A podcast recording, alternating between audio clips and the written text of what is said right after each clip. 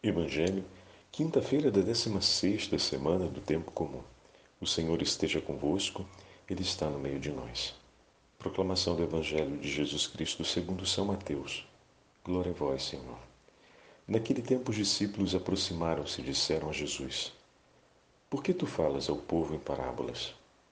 Jesus respondeu: Porque a vós foi dado o conhecimento dos mistérios do reino dos céus, mas a eles não é dado Pois a pessoa que tem será dado ainda mais e terá abundância, mas a pessoa que não tem será tirada até o pouco que tem. É por isso que eu lhes falo em parábolas, porque olhando eles não veem, e ouvindo eles não escutam, nem compreendem. Deste modo se cumpre neles a profecia de Isaías. Havereis de ouvir sem nada entender, havereis de olhar sem nada ver porque o coração deste povo se tornou insensível. Eles ouviram com má vontade e fecharam seus olhos, para não ver com os olhos, nem ouvir com os ouvidos, nem compreender com o coração, de modo que se convertam e eu os cure. Felizes sois vós, porque vossos olhos veem, vossos ouvidos ouvem. Em verdade eu vos digo, Muitos profetas e justos desejaram ver o que vedes e não viram. Desejaram ouvir o que ouvis e não ouviram. Palavra da salvação. Glória a vós, Senhor. Quinta-feira da 16 semana do tempo comum, em nome do Pai, do Filho e do Espírito Santo. Amém.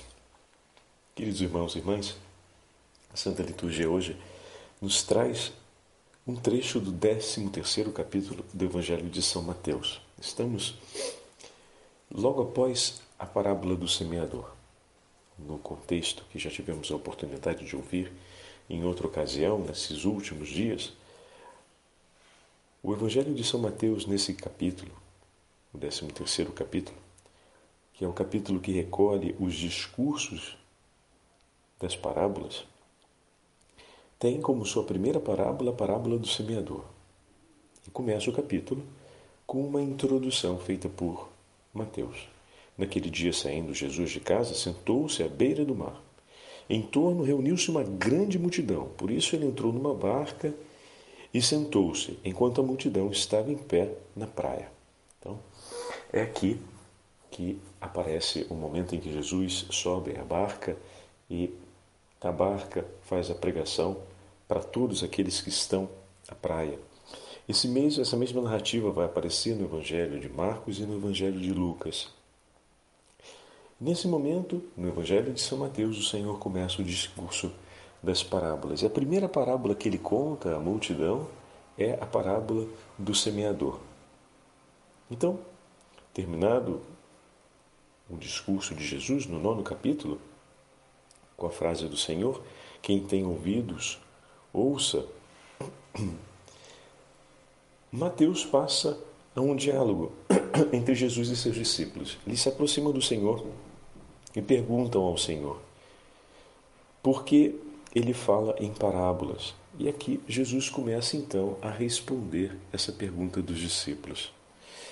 Esse trecho da resposta de Jesus é, a resposta de Jesus ela vai ter dois conteúdos. Né? O primeiro é aquele que vai confirmar as Escrituras, e o segundo é aquele que vai marcar uma graça especial que Deus concede aos discípulos e a, aos apóstolos e a vários outros discípulos para que consigam compreender o ensinamento do Evangelho. E aí nós vamos ver aqui duas, duas coisas importantes. A primeira a grande soberania do Senhor em cumprir Sua palavra sempre. Deus é fiel e fala em favor da salvação dos homens, mas somente aqueles que receberam a graça de Deus com humildade e perseveraram nessa graça conseguem compreender e entrar no mistério da palavra. Não significa que o Senhor quer excluir, e aqui eu pego para vocês uma imagem muito bonita e delicada de João Cassiano, São João Cassiano. Ele vai escrever para a gente sobre esse tema usando uma imagem muito simples. Ele fala: Bom, tem alguns alimentos que podem ser comidos crus e a gente vai conseguir receber os nutrientes que estão presentes nele, ainda que ele não tenha um sabor muito bom. Outros vão precisar passar pelo fogo, porque se não passam pelo fogo, são até inapropriados para comer. Outros, porém, passam pelo fogo e, passando pelo fogo, se tornam mais macios, mais tenros e melhora significativamente a absorção, a absorção, perdão, dos nutrientes que estão presentes nele. E dessa forma, classificando a, a diversidade de alimentos, né, ele vai mostrando para a gente o significado daquilo que o Senhor quer nos dizer no Evangelho de hoje. A graça do Espírito Santo, ela é como esse fogo que torna mais intensa a absorção dos nutrientes. E a palavra de Deus é como esse alimento que é entregue em favor do homem, que muitas vezes ela pode ser consumida diretamente, ou seja, quase que no primeiro olhar, no primeiro contato, a gente já compreende, já entra na beleza daquilo que o Senhor está nos oferecendo. Já outras vezes, ela precisa passar pelo fogo da interpretação, pelo fogo da exegese, pelo fogo do, que o Senhor oferece pelas labaredas, perdão. Ele chama a interpretação alegórica, a, a exegese, a, a leitura espiritual, ou seja, aqueles a leitura daqueles dos padres que ajudam, né? a gente está falando aqui dos primeiros séculos, que ajudam a compreender né, a Sagrada Escritura como as labaredas desse fogo, que é o Espírito Santo, que se move através das graças que o Senhor nos oferece, a fim de que possamos compreender essa palavra. Mas não tem apenas essas labaredas do fogo, ou seja, a exegese, o estudo da Sagrada Escritura, aqueles que usam as ciências da interpretação da Bíblia, né? as ciências teológicas e as ciências da, da literatura bíblica para poder nos ajudar a entrar na compreensão do texto, mas tem também as labaredas que o Espírito Santo move em nós, como a docilidade interior, o silêncio, o recolhimento, todas aquelas virtudes espirituais que são importantes para que o coração consiga receber os nutrientes presentes em aquele alimento, que é de qualidade, porém precisa passar pelo fogo para que o organismo consiga absorver com maior eficácia os seus nutrientes ali presentes. Então, é, com essa imagem, ele ajuda a gente a compreender que, por exemplo, no caso dos discípulos, o Senhor tinha concedido a eles dons espirituais que levavam seus corações a uma maior docilidade. Mas como é que a gente pode perceber isso, Padre Fábio? Lembram daquele elemento que é o central na vida apostólica? Para não multiplicarmos, vamos sobre um que a gente é, ordinariamente está sempre comentando: a prontidão interior. Né? Os apóstolos, com uma prontidão interior, eles seguem a Jesus diante do falar de Jesus, diante do chamado de Jesus. E não é difícil interpretar o sentido dessa prontidão se a gente pega, por exemplo, os quatro primeiros apóstolos: Tiago, Pedro, André e João. Lembra que uma vez a gente comentou que André e João são discípulos de João Batista. Então, eles precisavam ir ao Jordão para seguir João Batista como discípulos, mas eles também ajudavam os irmãos na pesca. Só que para você sair daqui, da região do Lago da Galileia, para ir para o Jordão, significava muitas vezes perder um dia ou dois de pesca. Porque para a pescaria você tem que estar pronto ali nos momentos principais. E às vezes a, as condições mudam e depois a distância para o ir e vir, enfim, para que os dois irmãos pudessem se dedicar ao discipulado de João, seus outros dois irmãos e família precisavam fadigar um pouco mais. Mas aceitavam fadigar um pouco mais porque aceitavam que esses filhos pudessem seguir aquele homem. O que significa que os dois tinham uma sensibilidade interior muito grande à pregação de João. E a sua família acompanhava também isso. Não é sem razão que quando André retorna e diz a Pedro que encontrou o Messias e o leva até Jesus, Pedro não impõe nenhum tipo de questionamento, nenhum tipo de resistência. Isso mostra o quanto o coração de ambos era um coração que cultivava não apenas a piedade, mas a busca por aquilo que é de Deus. Cultivavam também o temor e nutriam um forte e vivo interesse por ver a palavra de Deus se cumprir e alegrar-se como povo eleito de Deus pelo cumprimento dessa palavra. Ou seja, eles também esperavam no Messias, eles sabiam do que falava a lei e os profetas e tinham o hábito de falar regularmente e de desejar regularmente Deus. Então, isso é uma, é uma evidência, é uma leitura muito simples daquilo que é uma, uma estrutura familiar. A gente não pode ignorar que entre dois irmãos, um que vai seguir o outro, seguia João Batista, e o seu irmão que assume o compromisso do trabalho por ele, isso não é uma coisa fácil da gente admitir no dia de hoje. Quantas vezes uma pessoa diz que vai à missa e o outro já se aborrece por isso, quando a missa não vai lhe tomar nenhum, nenhuma porção significativa de tempo, às vezes dos afazeres de casa, do estar junto, porque é apenas uma hora que você coloca esse recolhimento com o Senhor ali na missa cotidiana. Ou uma hora e vinte, uma hora e meia, se você tira um tempo a mais para ficar em adoração na igreja, ou para fazer a oração do Santo Rosário ali, antes ou depois da missa, que seja, né? E muitas vezes isso pode ser de uma grande dificuldade. Quantas famílias não vão à missa no domingo porque vão perder uma hora importante do descanso? Olha só que inversão né, de valores. O descanso físico ele é mais importante daquilo que possa refrigerar a minha alma. É, é esquisito isso, mas acontece. Por quê? Porque o nível de dispersão interior é muito grande. Não que o Senhor não esteja oferecendo os dons para que essa sensibilidade esteja, ou seja, para que esse coração esteja com o fogo aceso.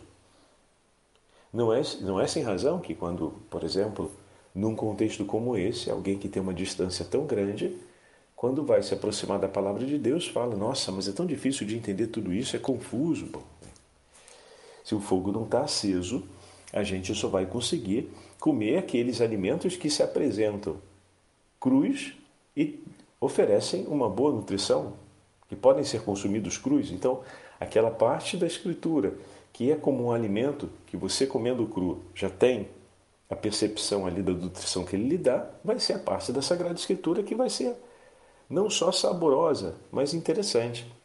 Só que toda aquela outra parte da Sagrada Escritura que precisa ser temperada no fogo do Espírito não vai ser palatável, talvez não tenha um, um, um sabor agradável e não vai nutrir tanto porque elas precisam, essa parte ou essas partes precisam passar pelo fogo do Espírito para deixarem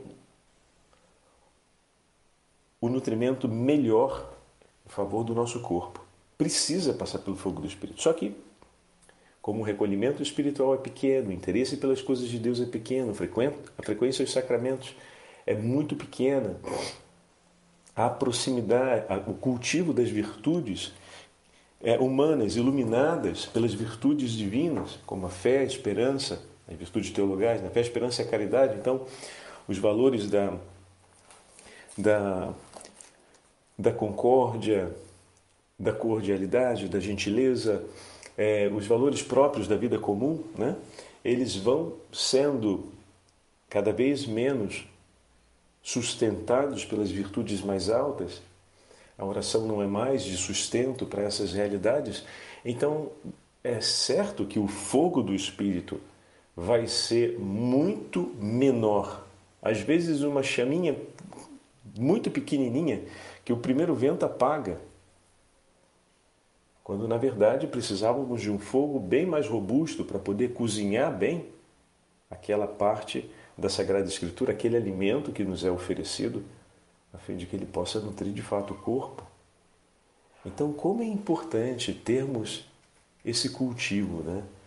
A gente às vezes pensa, e pensa em maneira equívoca, que Pedro estava ali de boa, no lago, fazendo o que ele tinha que fazer. Jesus passou e falou: Oi, vem. Ele, beleza, tá bom, vou.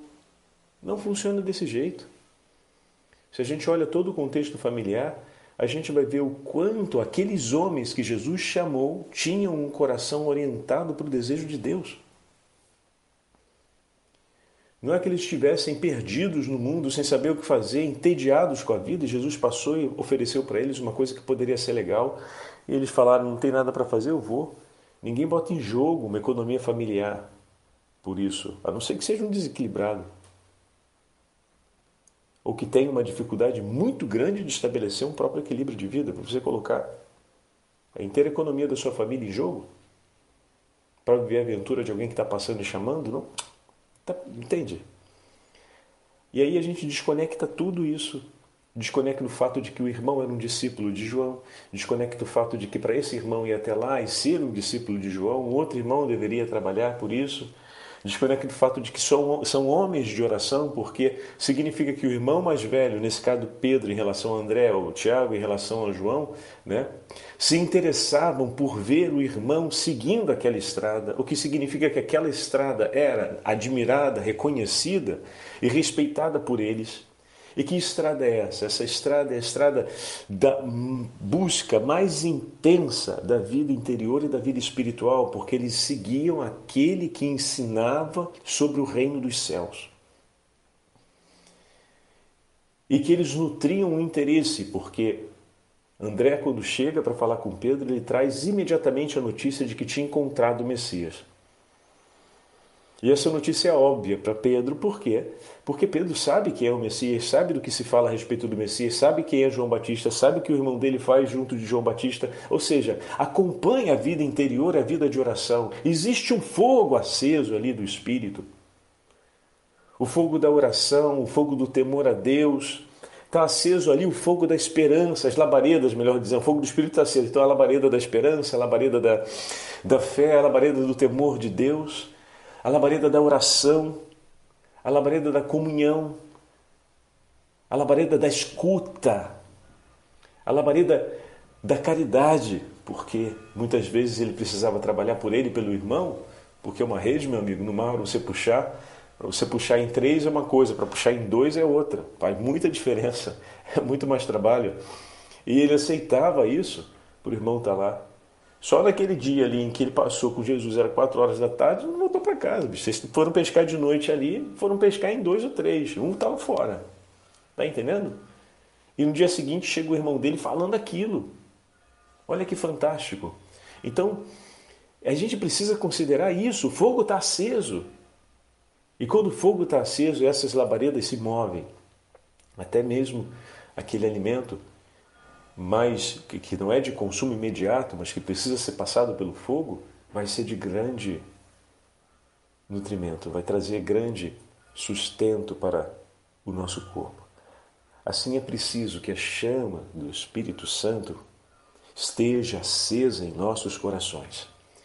E o Senhor, quando fala que a eles foi concedido isso em relação à multidão, a graça de poder compreender, né? Nós estamos vendo agora, todo esse discurso que eu fiz mostra de uma maneira mais evidente como, de fato, o Senhor, quando declara aos discípulos, no versículo 11, porque a vós foi dado conhecer os mistérios do reino dos céus, mas a eles não, entra em referência todo esse background, ou seja, todo esse histórico daquilo que o Senhor já tem feito na história de vida deles. Assim como muitas vezes o Padre Fábio já falou na nossa história vocacional. Para chegar aquele dia em que a gente se dá conta da vocação que o Senhor está nos pedindo, Nossa, teve uma história belíssima em que ele foi devagarzinho, devagarinho preparando o nosso coração, a fim de que o nosso coração estivesse pronto e os nossos olhos preparados, e nós não sabíamos disso, e de repente eles se abrem, porque o Senhor nos dá a conhecer que Ele está nos chamando. Mas aquele conhecimento, aquele dia em que o seu coração se deu conta do chamado que o Senhor estava te fazendo, ele não aconteceu do nada. Ao longo da sua vida, ele veio te preparando, ele veio te capacitando, te dando as experiências necessárias, as luzes interiores necessárias. Ou seja, nutrindo o fogo e aumentando as labaredas desse fogo. De maneira que no momento que aquilo que é misterioso, oculto, né, ao nosso conhecimento completo, que é as razões pelas quais Deus nos chamou, se torna evidente ali diante de nós. Não a compreensão completa disso, mas o fato de que eles estavam chamando. Mas a compreensão disso foi possível porque ao longo do tempo o Senhor veio acendendo o fogo do Espírito sem que nós percebêssemos isso com clareza. Em que sentido? Que era, dentre outras coisas, para essa finalidade. A gente percebia que a nossa vida ia mudando, que alguma coisa se tornando mais intensa, a vida de oração mais intensa, o desejo por Deus mais intenso, a sensibilidade pelo que é sagrado mais intenso, a piedade na oração e na vida interior ia se tornando mais intensa. A gente ia percebendo essas mudanças, mas a gente não conseguia perceber que essas mudanças eram para preparar aquele momento, mas não só para isso. Aquelas mudanças eram para levar a gente para a santidade mas especialmente para passar por aquele momento, porque aquele momento ali, o conhecimento da nossa vocação, marca o itinerário que o Senhor quer nos levar à santidade. Ele leva um pai de família por um itinerário à santidade, ele leva um sacerdote por outro itinerário à santidade, ele leva um religioso consagrado por um outro itinerário à santidade. E ali naquele dia, aquilo se foi compreendido por nós. O fogo cozinhou esse pão e ele finalmente mostrou o primeiro odor da sua assadura. Ou seja, do início do seu preparo no forno. Não sei se assadura está certa de falar. Lembra mais da, da, da, assadura que a gente tem quando vai, né? É, com suor e, e, e se machuca. Mas enfim, daquele momento em que o pãozinho começa a soltar o primeiro odor de que está ficando bom no forno, aquele cheirinho é tão gostoso, né? Então ali é que a gente se dá se dá conta que, puxa vida, está saindo algo de maravilhoso aqui. Vamos deixar, né? Vamos deixar no forno, até que finalmente seja cozido. Que é o momento em que a gente dá o segmento, a continuidade da vocação. A gente percebe, olha, está aqui, está tudo pronto. Vamos deixar, deixa o Senhor continuar né, o seu trabalho, até que aquele pão fica pronto, cheiroso, perfumado, você tira ele do forno, pegando aqui a imagem, né? me permita. É o menino que terminou de ser ordenado. É hora de partir aquele pão e distribuir. É hora de agora para frente ser o pão que se parte e que se multiplica e que não termina de partir-se jamais, que se partirá até o fim e que estará sempre com esse odor de Cristo ressuscitado, esse frescor que move o apetite, o desejo dos homens por Deus e que se oferece como alimento pela vida de muitos. Olha que lindo, né? Então vamos agradecer ao Senhor por aquilo que hoje Ele nos fala, que os nossos olhos que podem ver, os nossos ouvidos que possam ouvir, guardem com amor e zelo aquilo que o Senhor nos entregou e sejamos eternamente gratos a Ele por todos os dons e maravilhas que tem feito e concedido em nosso favor e que multiplique ainda mais as labaredas desse fogo do Espírito para que mergulhemos na palavra de Deus, essa palavra nos transforme e nos configure sempre mais a Ele. O Senhor esteja convosco, Ele está no meio de nós. Pela intercessão da Beatíssima Virgem Maria e dos santos apóstolos, abençoe-vos o Deus Todo-Poderoso, Pai, Filho e Espírito Santo. Amém.